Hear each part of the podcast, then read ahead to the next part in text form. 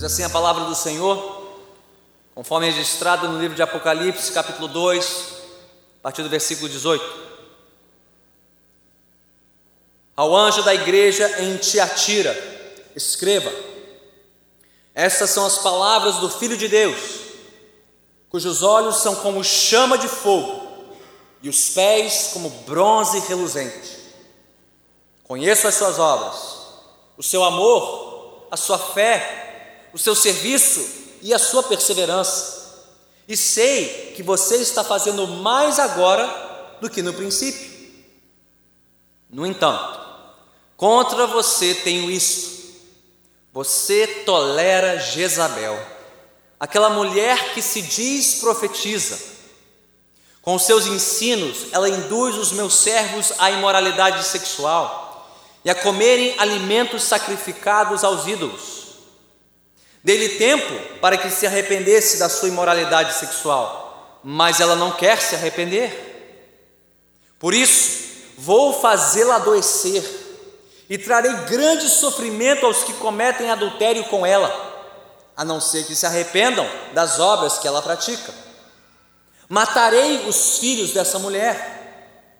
Então, todas as igrejas saberão que eu sou aquele que sonda mentes e corações, e retribuirei a cada um de vocês de acordo com as suas obras. Aos demais que estão em Tiatira, a vocês que não seguem a doutrina dela e não aprenderam, como eles dizem, os profundos segredos de Satanás, digo: não porei outra carga sobre vocês então somente apeguem-se com firmeza ao que vocês têm, até que eu venha. Aquele que vencer e fizer a minha vontade até o fim, darei autoridade sobre as nações. Ele as governará com cetro de ferro e as despedaçará como a um vaso de barro. Eu lhe darei a mesma autoridade que recebi de meu Pai. Também lhe darei a estrela da manhã. Aquele que tem ouvidos, Ouça o que o Espírito diz às igrejas. Louvado seja o Senhor, da Sua palavra, oremos mais uma vez. Senhor bendito, eis-nos aqui reunidos perante o Teu trono, para recebermos de Ti as Tuas instruções e as Tuas ordens. Fala conosco, Senhor Fala-nos por meio do teu Santo Espírito. Aplica a tua palavra às nossas vidas. Sonda, Senhor, as nossas mentes e os nossos corações. Limpa-nos, purifica-nos, apruma-nos, Senhor. Esquadrinha os nossos pensamentos, endireita os nossos passos, para que em tudo sejamos um povo fiel, temente, e obediente a Ti. Faze o Senhor, pelo poder da Tua graça, neste lugar, para a glória do Teu Santo Filho Jesus Cristo, em cujo nome nós oramos. Amém. Podemos sentar.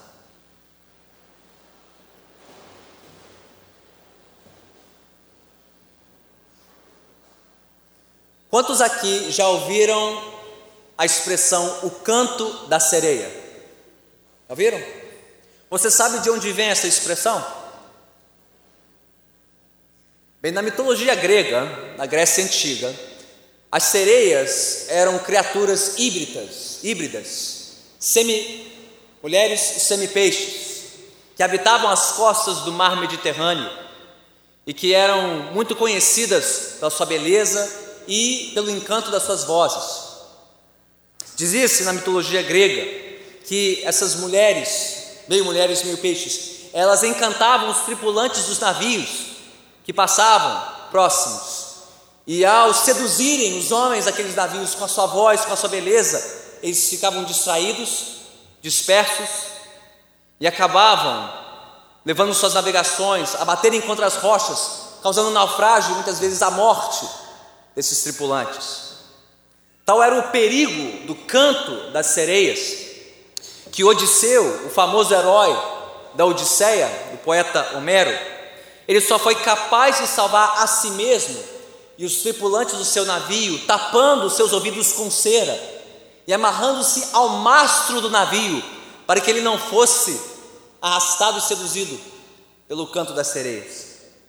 Portanto, a expressão o canto da sereia representa a voz sedutora e destruidora deste mundo para os viajantes desatentos e desavisados. Bem, ao examinarmos o recado do Senhor Jesus Cristo à igreja na cidade de Tiatira, nós descobriremos ali uma igreja crescente, uma igreja vibrante, mas que se deixou seduzir pelo canto da sereia. Ou melhor, pelo canto de uma profetisa, uma tal de Jezabel, que tinha se instalado dentro da igreja, causando um tremendo mal e perigo àquela congregação. Ao olharmos para o texto de hoje, veremos então o Cristo exaltado, chamando uma igreja ativa e amorosa, mas tolerante e permissiva a pegar-se firmemente à fé em Jesus Cristo. O Cristo exaltado, chamando uma igreja ativa e amorosa, mas tolerante e permissiva, de volta a pegar-se firmemente à fé em Jesus. Em nosso circuito pelas igrejas da Ásia, ao final do primeiro século, nos traz hoje a cidade de Tiatira, a cidade ficava na rota entre Pérgamo, a última cidade que visitamos, e Sardes, a próxima que nos aguarda na semana que vem. Era uma cidade que ficava num vale, uma planície no centro da província da Ásia, que servia de entreposto comercial para muitos que passavam por ali levando suas mercadorias. Era a menor das sete cidades mencionadas aqui no livro de Apocalipse. A menor e a menos importante, mas curiosamente a que recebe o recado mais extenso do Senhor Jesus. A importância dela, de novo, era principalmente comercial, ela era sede de muitas associações comerciais, dos comerciantes de têxteis, de tingimento, talvez você se lembre de Lídia, que é mencionada lá em Atos 16, que era uma negociante de púrpura, tingimento vindo de onde? Da cidade de Tiatira. A cidade também era conhecida pelo comércio da cerâmica e da metalurgia. Mas o mais importante a respeito dessas associações comerciais, desses sindicatos antigos, era que cada associação estava ligada a uma divindade pagã. Cada sindicato, por assim dizer, tinha o seu santo padroeiro, só que não era santo coisa alguma, né? Era uma divindade pagã do mundo antigo. Né? E a principal delas na cidade de Tiatira era o deus pagão Apolo, filho do deus supremo Zeus. E para você poder participar plenamente do comércio da cidade, você poder fazer negócios, prosperar e enriquecer em Tiatira, era esperado que você estivesse vinculado a uma dessas associações comerciais. E que, como parte da sua filiação, você participasse mensalmente de um culto de uma festividade ao Deus padroeiro ou à deusa padroeira daquele sindicato. Um festival pagão, idólatra, que muitas vezes era embalado por práticas sexuais imorais. E se alguém deixasse de participar de uma associação dessas, não se vinculasse a um desses sindicatos, bem, estaria excluído do comércio, não poderia negociar e estaria condenado ao quê? A pobreza, a miséria e a necessidade. Então, diferente das cidades anteriores que visitamos, Esmirna, Pérgamo, onde a tentação para os cristãos era mais de cunho político, aqui a tentação era mais de cunho econômico e social. Os cristãos estavam sendo pressionados em Tiatira a comprometerem a sua fé para poderem avançar profissionalmente e financeiramente. E se não se curvassem aos deuses e às deusas da cidade, passariam necessidade, não poderiam sobreviver. Então, como Cristo se apresentou aos cristãos da cidade? Olhe comigo para o versículo 18. Ao anjo da igreja em Tiatira escreva: Essas são as palavras do Filho de Deus, cujos olhos são como chama de fogo e os pés como bronze reluzente. estrategicamente aqui. Jesus se apresenta aos cristãos em Tiatira como o Filho de Deus. Um título que expressa a autoridade de Jesus, sua autoridade divina, absoluta, soberana. Inclusive, a sua autoridade superior àquele que era conhecido na cidade como o Filho de Deus, Apolo, filho do Deus Supremo Zeus. Jesus está dizendo aqui: Eu sou o Filho de Deus, eu é que mando nessa cidade, eu sou soberano sobre todos, inclusive esse tal de Apolo, a quem servem tantos em Tiatira. Sou eu, o Filho de Deus, Jesus.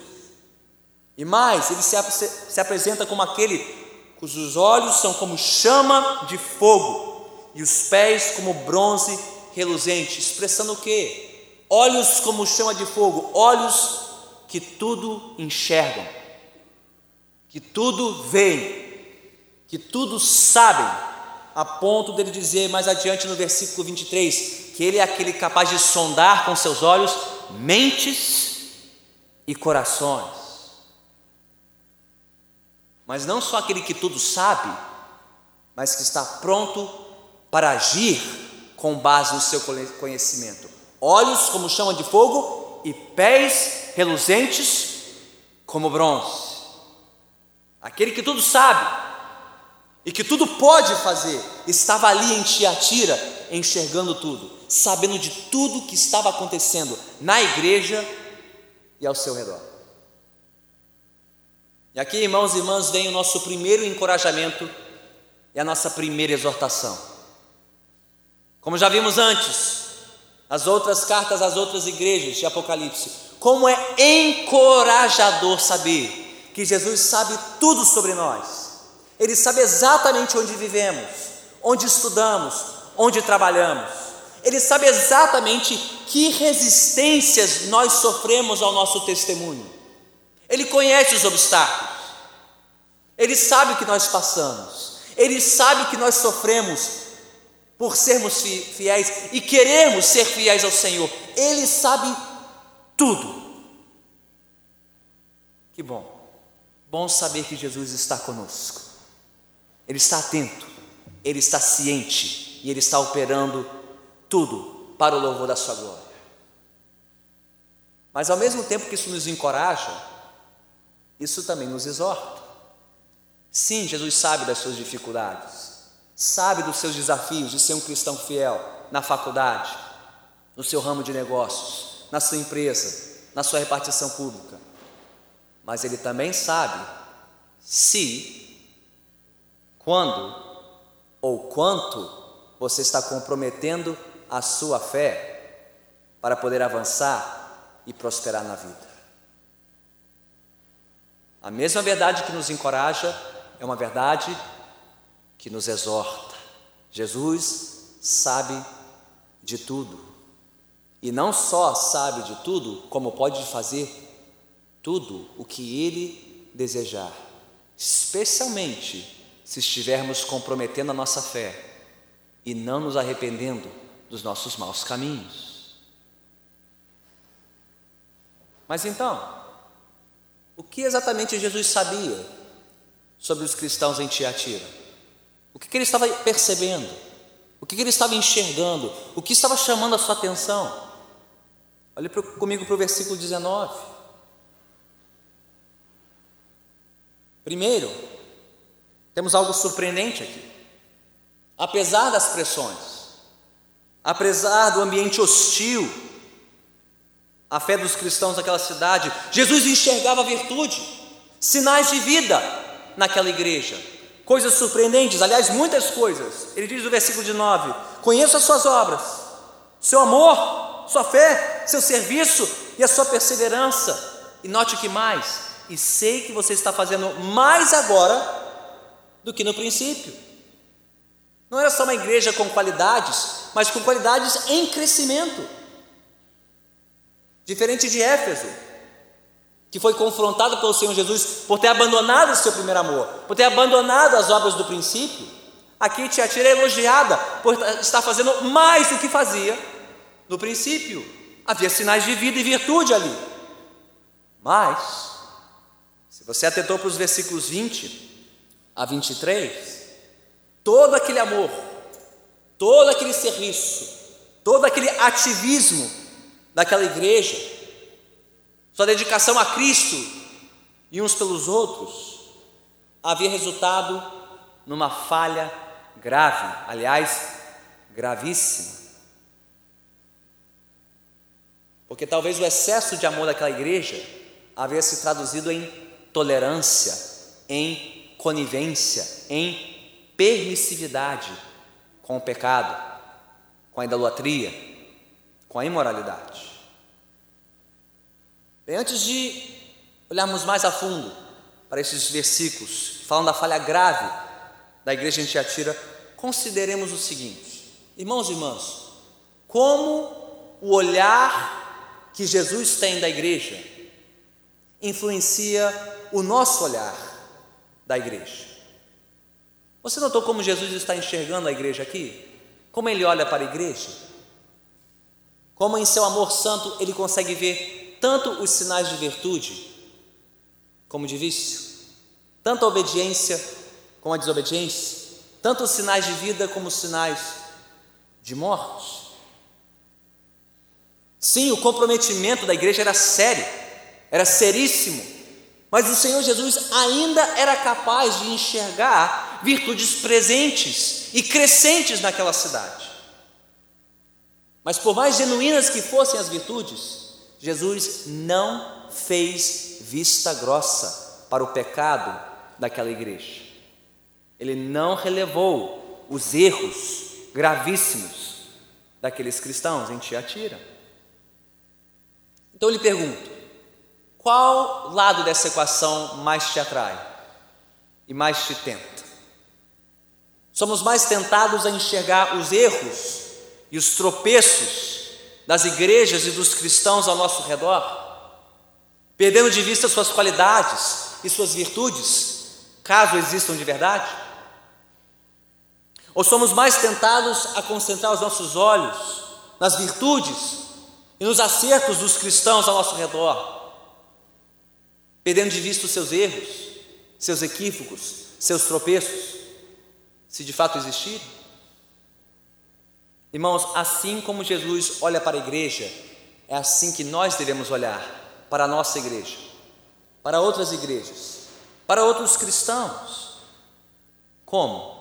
Aprendendo a reconhecer as virtudes dessas igrejas e desses cristãos ao nosso redor, a fim de que possamos encorajar esses irmãos a persistirem no caminho certo, mas também enxergando os erros, os equívocos, não para apontar o dedo, não para acusar, mas para exortar esses cristãos a se arrependerem e voltarem a obedecer plenamente a palavra de Deus.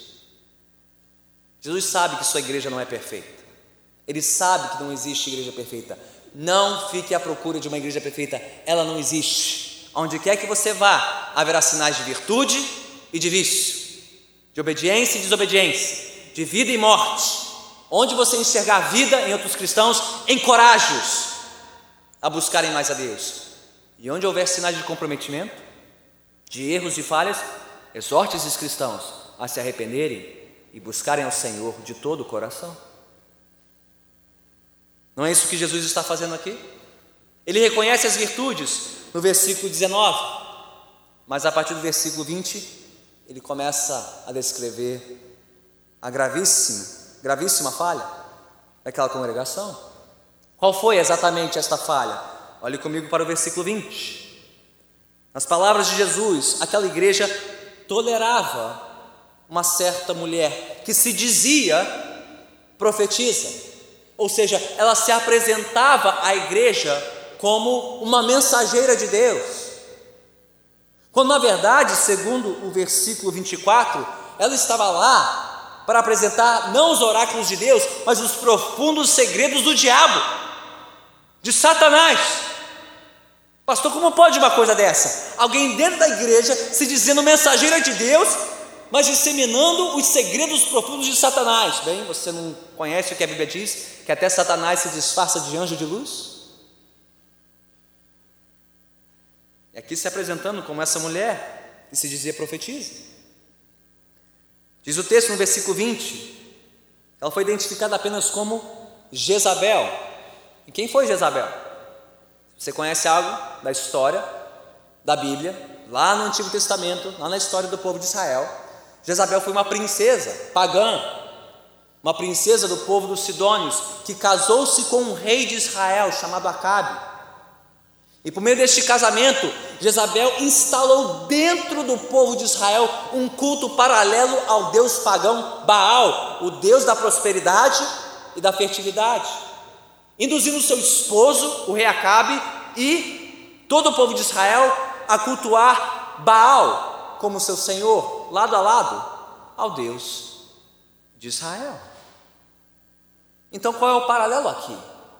Bem, assim como aquela Jezabel se infiltrou no povo de Israel e induziu o povo a cultuar um Deus estranho, o Deus da prosperidade da época, Baal, essa mulher se infiltrou na igreja de Tiatira, dizendo-se mensageira de Deus, e seduziu muitos daquela congregação a se curvarem perante os deuses de Tiatira, sob a promessa de prosperarem, de enriquecerem.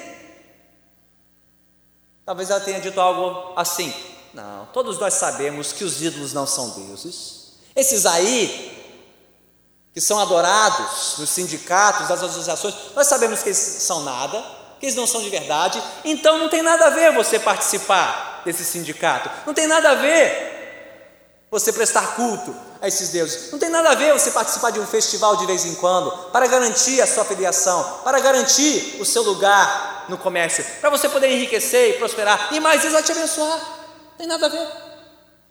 Nada a ver. E, aparentemente, essa mulher já tinha sido advertida.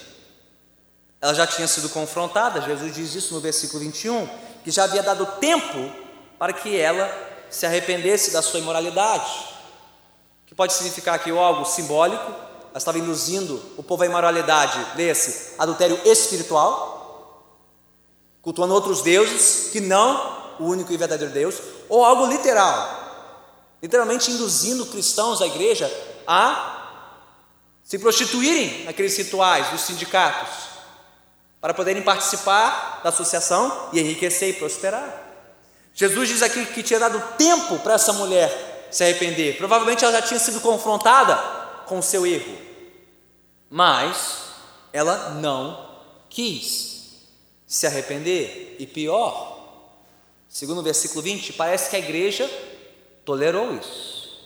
Falou uma vez, bem, já falei, está falado, ela sabe que está errada, mas continuou permitindo que aquela mulher continuasse na igreja, ensinando outros, influenciando outros a misturarem seu culto, a comprometerem seu testemunho, sob a promessa falsa de que Deus os abençoaria. A igreja continuou tolerando essa mulher, seduzindo mais pessoas, atraindo o crescente furor de Jesus Cristo contra essa mulher e os seus filhos, provavelmente os discípulos que ela fez. E note bem o que Jesus prometeu nos versículos 22 e 23. Por isso vou fazê-la adoecer, e trarei grande sofrimento aos que cometem adultério com ela, a não ser que se arrependam das obras que ela pratica. Matarei os filhos dessa mulher então todas as igrejas saberão que eu sou aquele que sonda mentes e corações e retribuirei a cada um de vocês de acordo com as suas obras. Jesus estava enxergando tudo, ele sabia de tudo, ele sabia exatamente quem estava dando ouvidos a essa mulher, quem estava seguindo seus falsos ensinos. Quem estava comprometendo a sua fé nele para poder continuar prosperando e enriquecendo a cidade? Jesus não só sabia, mas ele estava prestes a agir. E agir de maneira concreta, visível e exemplar. Jezabel, ele prometeu adoecer, botar de cama. Seus discípulos, ele prometeu ceifar, trazendo grande sofrimento a ponto de morte. Porque quem mexe com a noiva de Jesus, mexe com Jesus. Quem mexe com a santidade da igreja de Cristo, mexe com o Senhor da igreja, Jesus. E isso ele não tolera. Ele não tolera. Irmãos e irmãs, como a exortação de Jesus aqui nos exorta hoje? Bem, assim como o canto da sereia estava arrastando e seduzindo muitos em Tiatira, a comprometerem a sua fé, atraídos pelas promessas de prosperidade, de status, de proeminência naquela cidade. Irmãos e irmãs, não são poucos os cristãos em nossa época, dentro da igreja, que estão sendo arrastados e seduzidos pelo canto das sereias deste século. Não são poucos os cristãos sendo seduzidos pelas ofertas enganosas deste mundo. Não, não são muitos os cristãos que estão necessariamente participando de rituais pagãos oferecendo sacrifício aos ídolos, participando de festivais imorais como os de Tiatira. Mas nós temos muitos ditos cristãos sacrificando a integridade da sua ética de trabalho, tomando os atalhos, dando jeitinhos, participando das sociedades secretas. Para quê? Para enriquecer, para prosperar, para não perder o seu lugar no mercado tudo sob a pretensa bênção de Deus.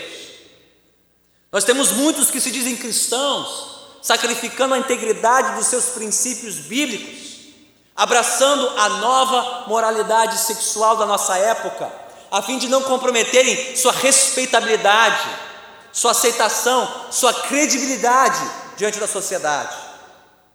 Pasmem, já existem lideranças e ministérios inteiros ditos cristãos e contemporâneos, que abertamente promovem o casamento entre o culto a Jesus Cristo e o culto aos ídolos desta época.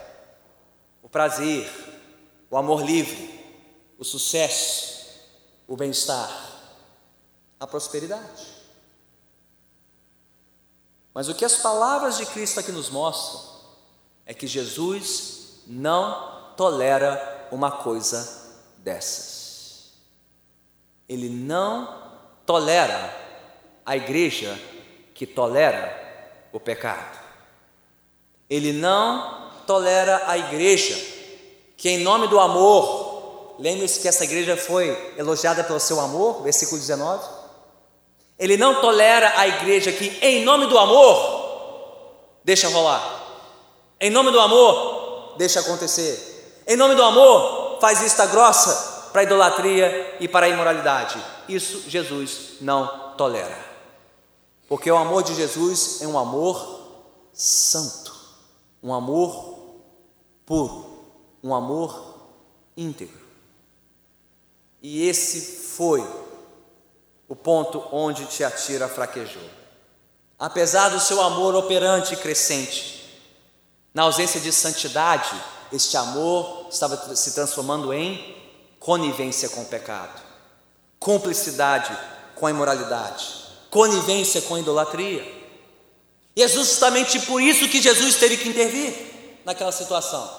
É por isso que ele teve que intervir com o seu amor santo, tanto para exortar os cristãos em Tiatira, como para punir exemplarmente aqueles que estavam transformando o amor santo de Deus em libertinagem e licença para pecar. Irmãos, é exatamente assim que Cristo espera que a sua igreja proceda neste mundo, por meio do seu amor santo. É por amor a Cristo, é por amor à sua glória, é por amor à sua santidade, é por amor à verdade que a igreja não pode tolerar os ídolos desta época, não pode permitir que a idolatria da prosperidade, do prazer, do sucesso, do bem-estar se instale, infiltre a igreja e corrompa a nossa pregação e o nosso testemunho. E é por amor a Cristo e a sua glória que a igreja deve cobrar uns dos outros um culto íntegro, uma conduta santa e consagrada ao Senhor. Se Jesus não tolera o pecado, nós não devemos tolerar o pecado. Se Jesus, por amor, confronta o pecado na sua igreja, nós devemos confrontar o pecado na igreja. Como sinal do nosso amor por Cristo, do nosso, do nosso amor, da santidade de Jesus. Então, irmãos e irmãs, será que estamos amando como Jesus ordena que amemos? Será que estamos amando a Deus e uns aos outros como Jesus nos ama? Estamos amando a Deus verdadeiramente ao resistirmos aos apelos e às ofertas deste mundo de prazer e de prosperidade, longe dos padrões santos de Deus? E estamos amando o nosso próximo verdadeiramente ao exortarmos uns aos outros, abandonarmos o pecado, resistirmos à idolatria, fugirmos da imoralidade por amor a Jesus Cristo? Afinal, irmãos e irmãs, todo amor de verdade cobra.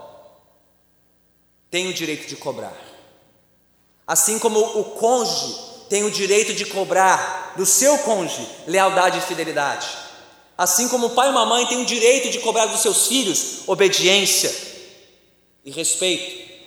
Assim como os filhos têm direito de cobrar dos seus pais atenção e cuidado.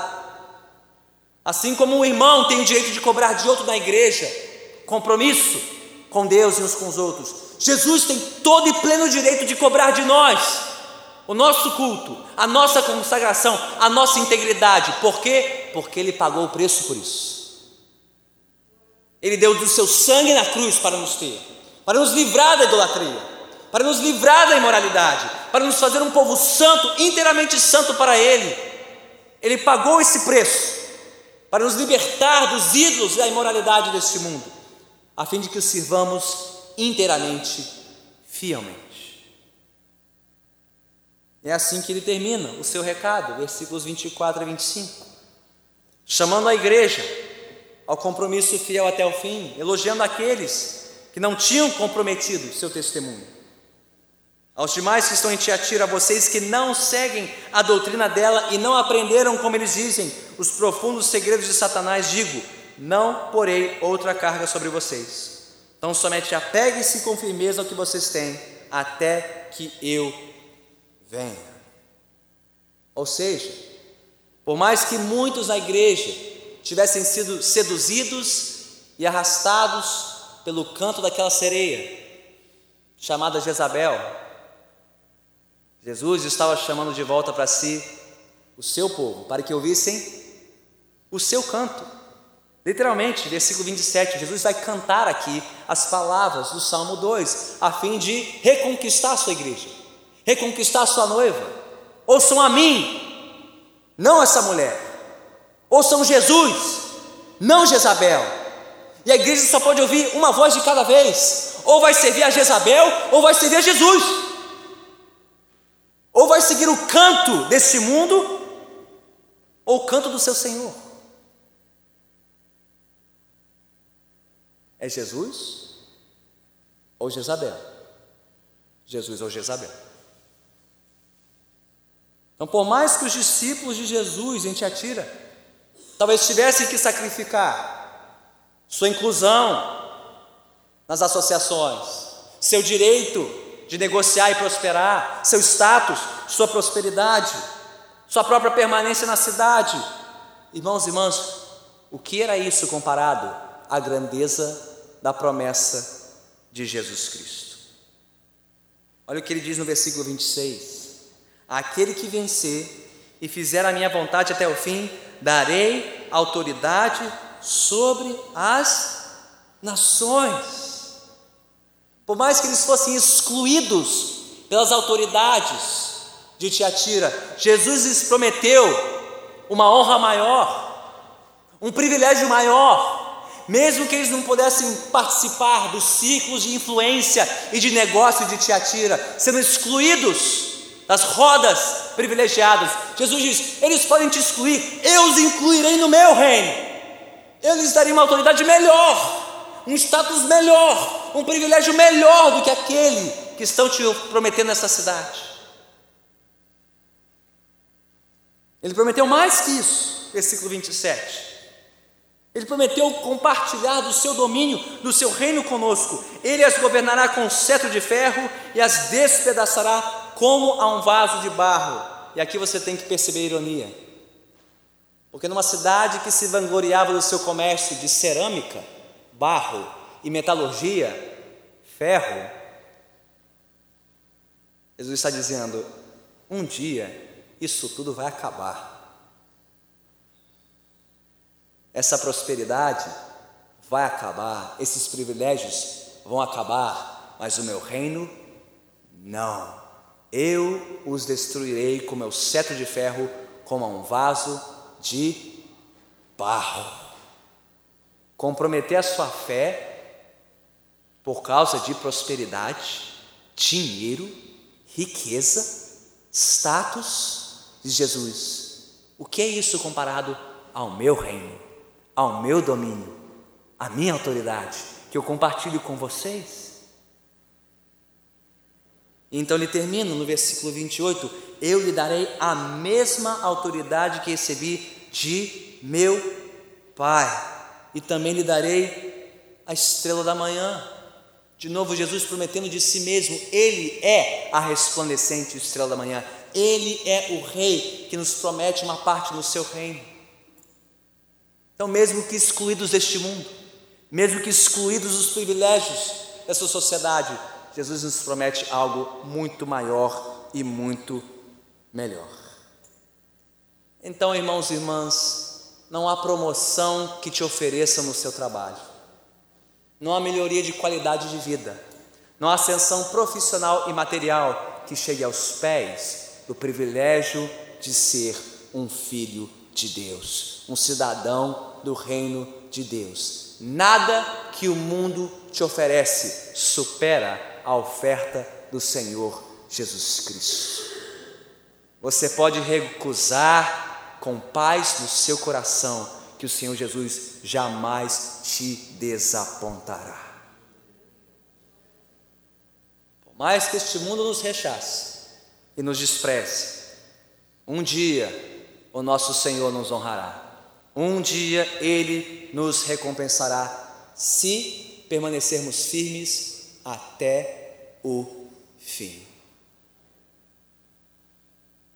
Então, assim como o canto da sereia destruiu muitas vidas nas histórias, na mitologia grega, assim também os cantos e encantos deste mundo têm arrastado, têm seduzido e tem destruído a fé de muitos cristãos dentro da própria igreja. Como vimos aqui hoje, nesta noite, no retrato de Jezabel infiltrada na igreja de Tiatira. Mas as boas novas da palavra de Deus são essas: existiu um homem, um único homem na história que jamais cedeu aos encantos deste mundo. Um único homem que resistiu firme na sua fé até o fim. Um homem que resistiu a todas as ofertas enganosas deste mundo, do início ao fim da sua vida.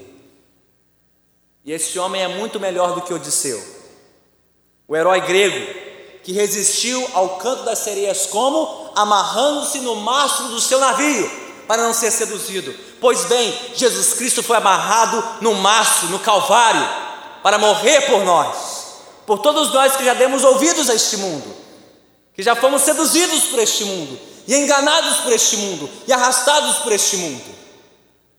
Cristo foi amarrado e morto no Calvário, para te libertar, para me libertar para te perdoar, para me perdoar. Todas as vezes em que fomos levados pelo canto das sereias deste mundo. E Jesus Cristo está aqui, se você tem cedido, se você tem dado ouvidos a este mundo, se você tem comprometido a sua fé em busca dos favores e dos prazeres deste mundo, Ele está aqui para te perdoar, Ele está aqui para renovar a sua fé e te fortalecer para que você não seja mais arrastado, para que você não seja mais encantado por este mundo enganoso. E Ele nos dará graça, irmãos, para resistir às ofertas deste mundo, até o dia em que nosso barco chegará seguro no reino eterno do nosso Senhor. A Ele seja glória para todo sempre. Oremos.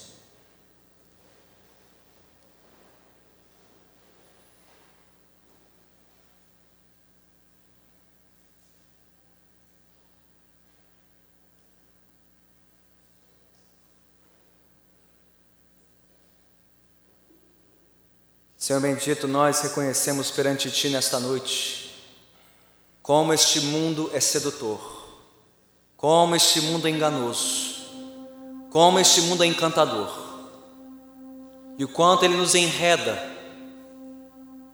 com as suas promessas e ofertas de prazer, de prosperidade, de bem-estar, de sucesso, longe de Ti e da Tua palavra. Reconhecemos e confessamos quantos dentro da própria igreja têm sido levados pela idolatria e pela imoralidade dos nossos tempos. Mas, Senhor, ai de nós, ai de nós confiarmos na nossa própria força, na nossa própria capacidade de resistir aos enganos deste mundo. Ó Senhor, se houver entre nós aqueles que tem se deixado levar, que tem comprometido a sua fé, que tem negociado o seu compromisso contigo, em troca de favores, em troca de um pouco mais de fortuna, em troca de um pouco mais de felicidade, segundo os termos deste mundo. Tem misericórdia de nós, Senhor. Tem misericórdia de nós, Senhor. Perdoe-nos a nossa loucura, nossa insensatez, a nossa permissividade neste mundo. E ajude-nos, Senhor, a discernirmos o engano das vozes deste mundo, o engano destruidor deste mundo, a fim de que ouçamos não este mundo, mas aquilo que o Teu Santo Espírito nos diz na Tua Santa Palavra. Ó Senhor, dá-nos ouvidos para ouvir não as Jezabéis desta terra, mas somente o Senhor Jesus Cristo, o único que é merecedor de toda a nossa atenção, de toda a nossa devoção, de toda a nossa rendição.